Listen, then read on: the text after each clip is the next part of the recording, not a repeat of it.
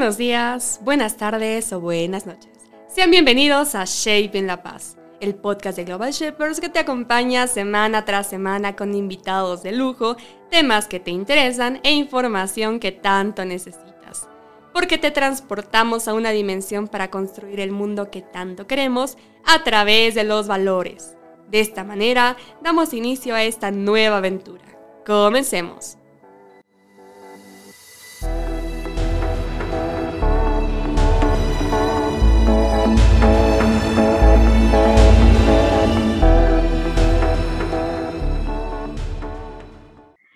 Tal Ingrid? ¿Cómo estás hoy? Ani querida, qué gusto verte a través de la pantalla, qué gusto estar a través de eh, este espacio virtual en comunicación con tanta gente que nos va a escuchar, ya sea la mañana, en la tarde o la noche, bien lo decías en tu saludo. Así es, querida Ingrid, y estoy segura que vamos a aprovechar la jornada de hoy con mucho entusiasmo. Pero a ver, vamos a conocerte un poquito más. ¿Quién es Ingrid Barrientos? Déjenme contarles que Ingrid tiene una licenciatura obtenida en la Universidad Católica de La Paz con mención en psicoterapia sistemática. También tiene un diplomado en neurociencia y neuroeducación, mención en la Universidad Católica Boliviana, especialidad en psicología clínica sistemática y terapias breves. Ha realizado trabajos en psicología educativa y clínica, especializándose en niñez, adolescencia y familias. Tiene una mente investigadora, tiene un fuerte interés en la forma de pensar y actuar de las personas, con enfoque lógico y metódico en la resolución de problemas. Excelente aptitud para la comunicación y las relaciones interpersonales. Planteamiento tranquilo y profesional en todo momento. Y además está comprometida con el bienestar de las personas es una líder humanista ligada al trabajo interdisciplinario. Y con toda esta experiencia que tienes, Ingrid, a lo largo de tu vida, a ver, coméntanos un poquito más a qué te dedicas hoy en día. Querida Ani, hoy estoy trabajando en consulta clínica, soy terapeuta clínica, estoy eh, abocándome ya hace dos años que retomé el, trabajo en, en, terapias clínicas sistémicas Así que actualmente pues estoy, soy parte de eh, equipos que trabajan eh, en pos de la salud mental. Creo que la pandemia ha abierto un espacio muy importante para que eh, profesionales del área de la salud mental como somos los psicólogos, los psiquiatras, podamos eh, tener un mercado ya eh, consolidado de atención ¿no? y de servicio a la población. ¿no? Definitivamente hay un antes y un después de la pandemia y en este después nos encontramos, me encuentro yo, trabajando eh, en bien de la comunidad ¿no? con atenciones psicológicas, psicoterapeutas. Y hablando justamente de esto, ¿no? del bien de la comunidad, cuéntanos por qué es importante la salud mental. Mira, Ani, nosotros somos desde los inicios de nuestra evolución eh, y ya desde los escritores y los autores hablaban pues de que somos eh, una trilogía de conceptos filosóficos, mente, cuerpo y espíritu, ¿no? Y en las décadas de los de los primeros albores de la humanidad, pues había mucha pelea entre si éramos más mente, si éramos más espíritu, las religiones y todo esto, ¿no? Creo que al final de los tiempos hemos llegado a coincidir de que ciertamente cada ser humano en su, en su construcción anida dentro de él diferentes factores desde los fisiológicos, biológicos hasta los emocionales importantes en el desarrollo evolutivo de las personas. La relación que tengo con mis padres, el que si soy deseado o no soy deseado, el que si me jubilo o no me jubilo, en qué etapa evolutiva de mi vida estoy, si soy adolescente, si soy primera infancia si estoy esperando recién un bebé, si me voy a casar, si me voy a divorciar, si me voy a comprometer. A lo largo de nuestra vida hacemos que nuestra construcción vaya pues em, cuestionándose de las mejores decisiones, de las mejores posibilidades en base a las oportunidades también que eh, recibimos del medio ambiente. La salud mental es uno de estos factores que inciden, inciden en el comportamiento de las personas. Yo les decía que hay un antes y un después, después de la pandemia. Tanto miedo evidente, no es que el miedo nunca hubo, solamente que eran emociones que por el devenir de la vida pues nunca les habíamos hecho tanto caso como la pandemia. Teníamos mucho miedo, empezamos a aislarnos, empezamos a desconfiar de nuestro entorno y esto ha abierto una, una, una, mirada a lo que es la salud mental importantísima que antes no se le dio. ¿Por qué? Porque vivimos en sociedades apuradas, le llamo yo, ¿no? Sociedades en las que el día a día, eh, la necesidad de trabajar, de llevar un pan a la casa y que no sea suficiente, hace que descuidemos completamente esto tan importante como es la salud mental. ¿Qué es la salud mental? El sentirse bien, el sentirse integrado, integrado entre lo que siento, lo que pienso y lo que hago. Cuando existe alguna alguna falla, por así decir, dentro de nuestra salud mental, de por sí pues no disfrutamos esto que está, la vida que nos están, que, estamos teniendo. Y me dirán, pero pucha, hay demasiados contextos, ¿no? Imagínate un ucraniano, por supuesto que no va, que no va a vivir la vida que le ha tocado. Claro que sí, es el cómo tú enfrentas estas, estos problemas de la vida lo que te permite saber si tienes una buena o una mala salud mental. Si tienes que mejorar ciertas actitudes y comportamientos para reforzar justamente esto de la salud mental. Salud mental no solamente se trabaja con las ideas que yo escojo, con los pensamientos y las actitudes, sino también con las actividades que yo realizo. Tengo una vida sedentaria, como bien o no como bien, y claro está que los contextos económicos hacen también a la construcción de la persona en base a sus necesidades. Tengo trabajo, no tengo trabajo, me angustio, no me angustio ¿no? Las olas muy grandes que tenemos eh, de violencia datan también de, esta, de estas formas descuidadas que hemos tenido de la crianza de nuestros hijos y por lo tanto del desprecio en algún momento a su salud mental, ¿no? Niños negligentes y la negligencia no pasa solamente por el abandono, sino también por la sobreprotección. Ambos casos, pues, pueden de alguna forma dañar esto que significa la construcción de personas seguras, integrales y que puedan ser beneficiadas de una salud mental que integre un desarrollo físico, un desarrollo social, tengo o no tengo amigos, un desarrollo mental, ideas, conocimiento y un desarrollo emocional, que es la parte más flaca, creo yo, del ser humano, que es la, el reconocimiento, la gestión y la expresión de las emociones. Uy, querida Ingrid, realmente nos damos cuenta que la salud mental integra todos los aspectos que tenemos como seres humanos, ¿no? Y, al final cómo nosotros nos enfrentamos a estas situaciones diarias que pasan en nuestra cotidianidad y que van a seguir pasando. Entonces, tal vez la pregunta que sigue sea difícil de contestar porque ¿cómo sabemos nosotros si tenemos realmente una salud mental adecuada? ¿Cómo podemos hacer nuestra autoevaluación personal de decir, no, yo realmente, o sea, soy de las personas que enfrentan las cosas súper capísimo y tengo una salud mental estable? ¿Cómo podemos asegurar eso, Ingrid?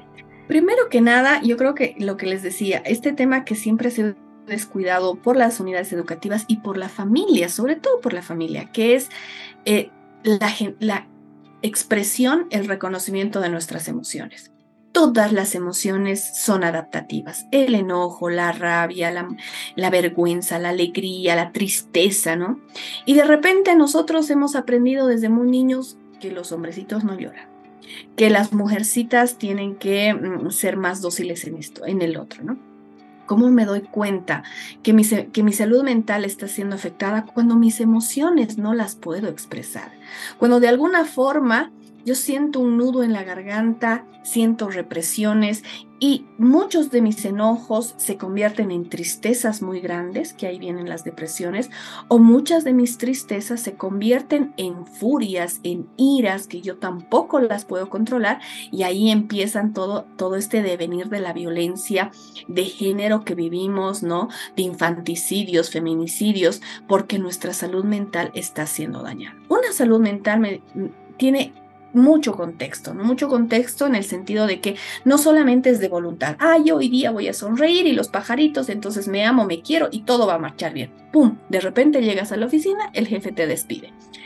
No solamente el jefe te despide, pasas por la calle, un carro a toda velocidad y te echa el charco. O sea, tú todavía vas a mantener el buen espíritu con el que te levantaste. Claro que no, porque suceden muchas cosas que a ti te generan molestia, pero es el cómo yo encaro estas molestias o estos obstáculos. Ahí yo mido mi salud mental. Si por la mínima cosita yo estoy explotando, yo estoy llorando, si yo no me siento... Eh, eh, en comunión con mi familia, no comparto, no río, no me divierto, no encuentro placenteras mis actividades, ahí tengo que, hola, hola, hola, a ver qué me está sucediendo, ¿no? ¿Qué me está sucediendo? ¿Por qué me siento tan desintegrada? Desintegrada entre las cosas que hago, la gente que frecuento y de repente no sentirme a gusto, no sentirme a grado. ¿Qué está sucediendo con mi cabecita cuando yo pienso una cosa, pero de repente digo otra. Cuando mis emociones me, llaman a sal de ahí, que nadie te quiere o algo así, y yo insisto en quedar. Cuando de, repente me estoy eh, ahogando porque tengo ganas de llorar muchísimo y digo, no, tengo que ser valiente. Entonces hay esta, esta connotación muy importante que creo que es darnos cuenta de, de cómo gestionamos nuestras emociones a los problemas de la vida, a las alegrías de nuestra vida.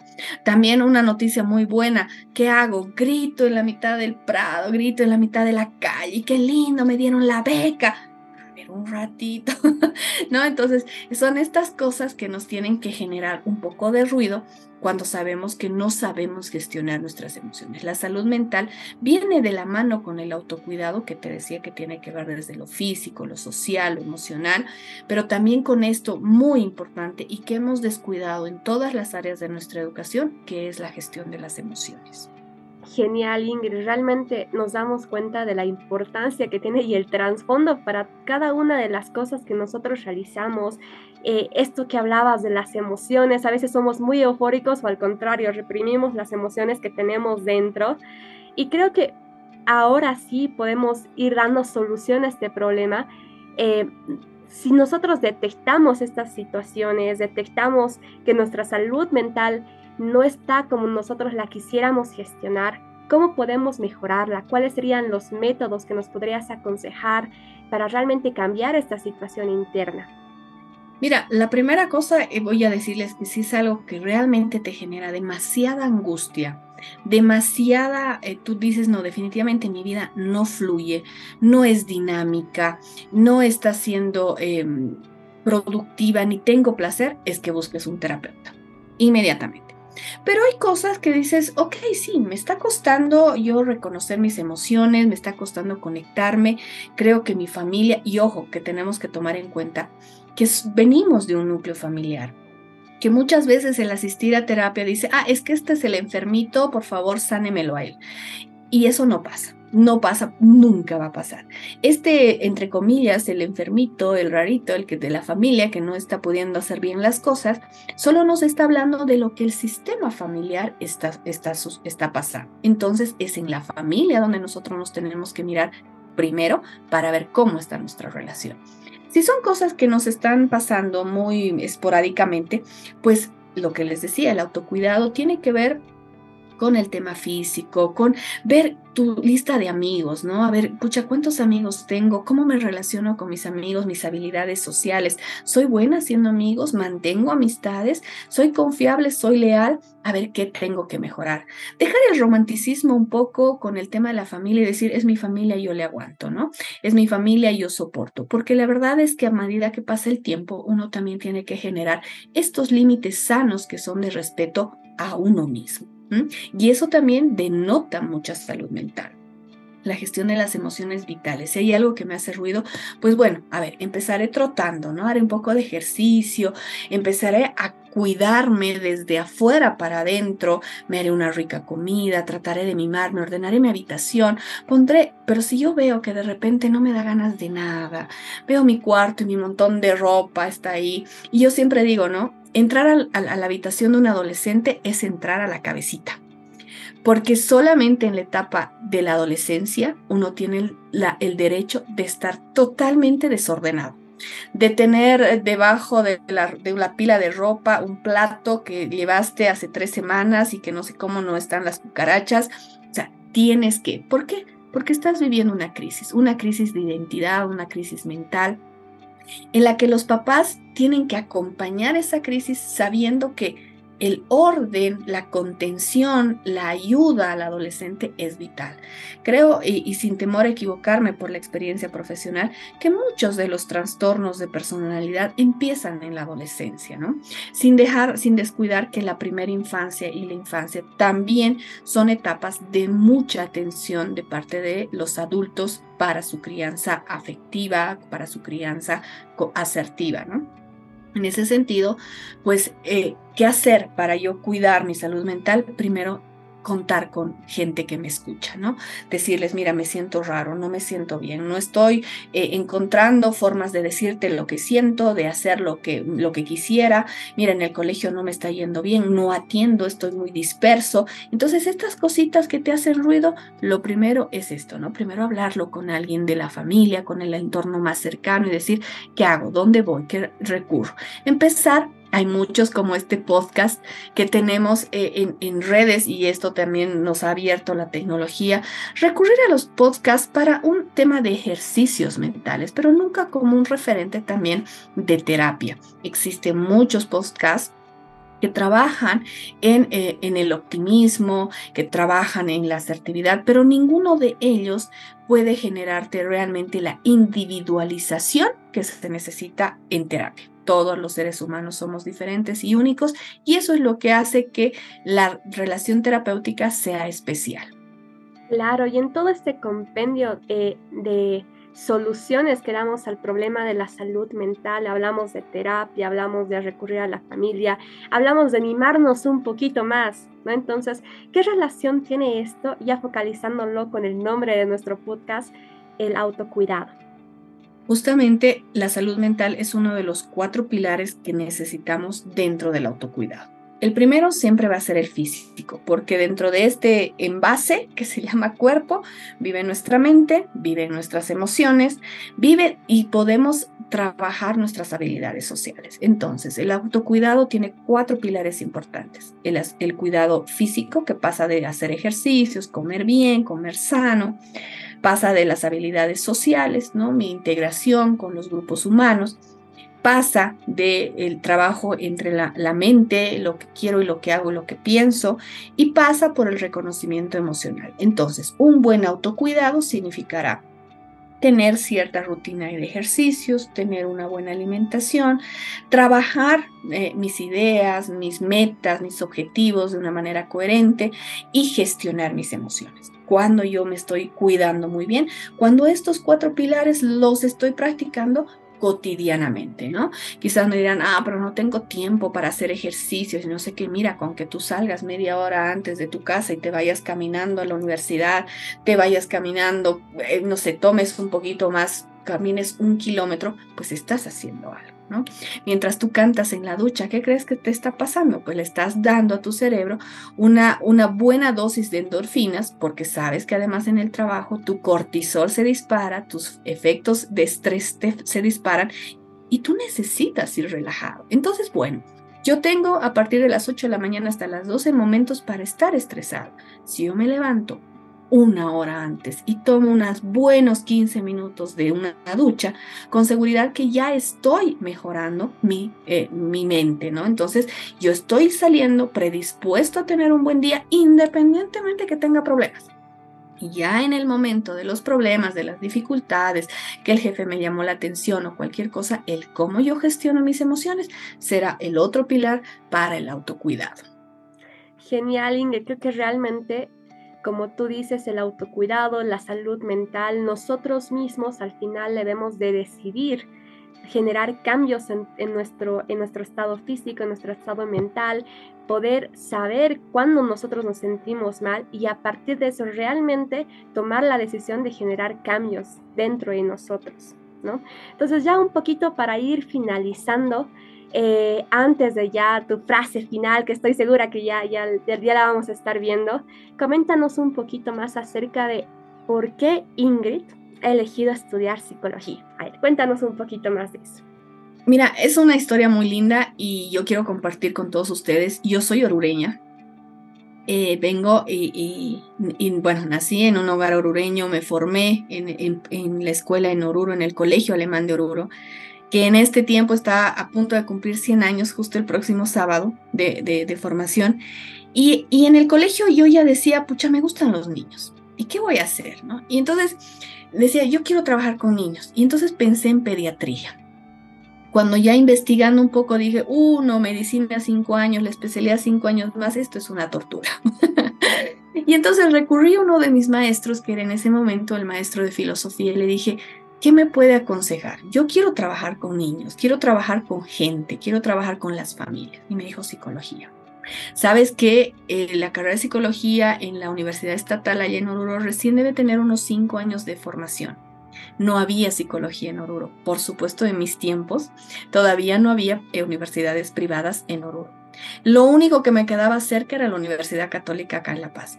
Fue un cambio muy trascendental dejar Oruro, mi casa, mi familia, y trasladarme a la ciudad de La Paz gracias al esfuerzo de mis padres, ciertamente yo decidí estudiar psicología porque yo quería trabajar con la gente, porque veía en, mi infancia, en mi adolescencia, em, pilares muy grandes y decía, ¿por qué otras personas no, no, no se construyen igual? ¿Qué sucede con la mente de las personas? Y entre otras de las, de las razones que creo que decidí a estudiar psicología es porque a mí me encantan los rompecabezas, siempre me han gustado. Y yo cada vez que veo a una persona entrar a consulta es como si agarraría su, su rompecabezas de la vida y me lo pondría sobre la mesa. Y me dice, mire, ayúdeme a armar. Y yo con mucho gusto. Entonces me pongo a armar las piezas, los bordes, le sigo el ritmo y creo que esa es la parte de la vocación, del servicio.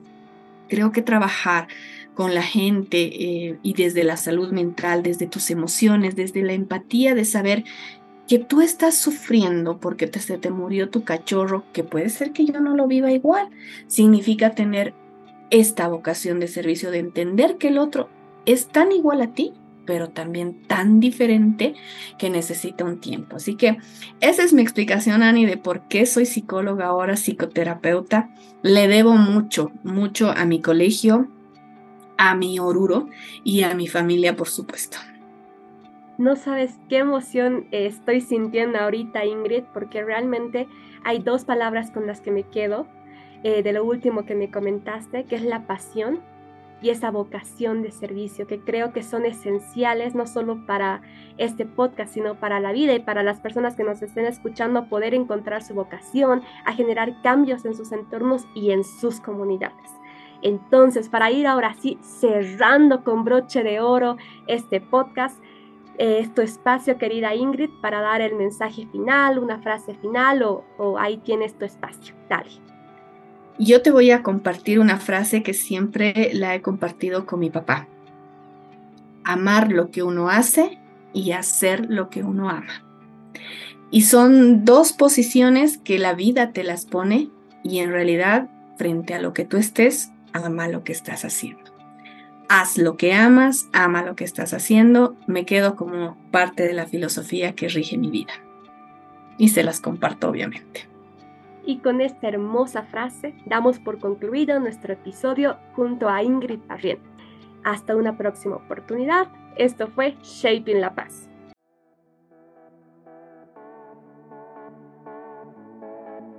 Llegamos a los 90 segundos interactuando contigo un espacio diseñado para escuchar a nuestros oyentes como tú.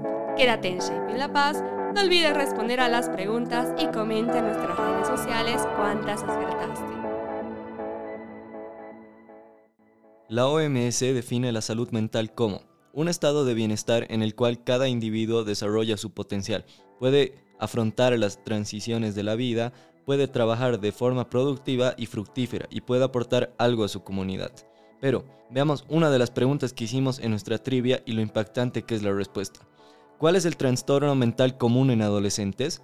De acuerdo al Manual Diagnóstico y Estadístico de los Trastornos Mentales en su quinta edición, el trastorno mental común en adolescentes es la anorexia nerviosa.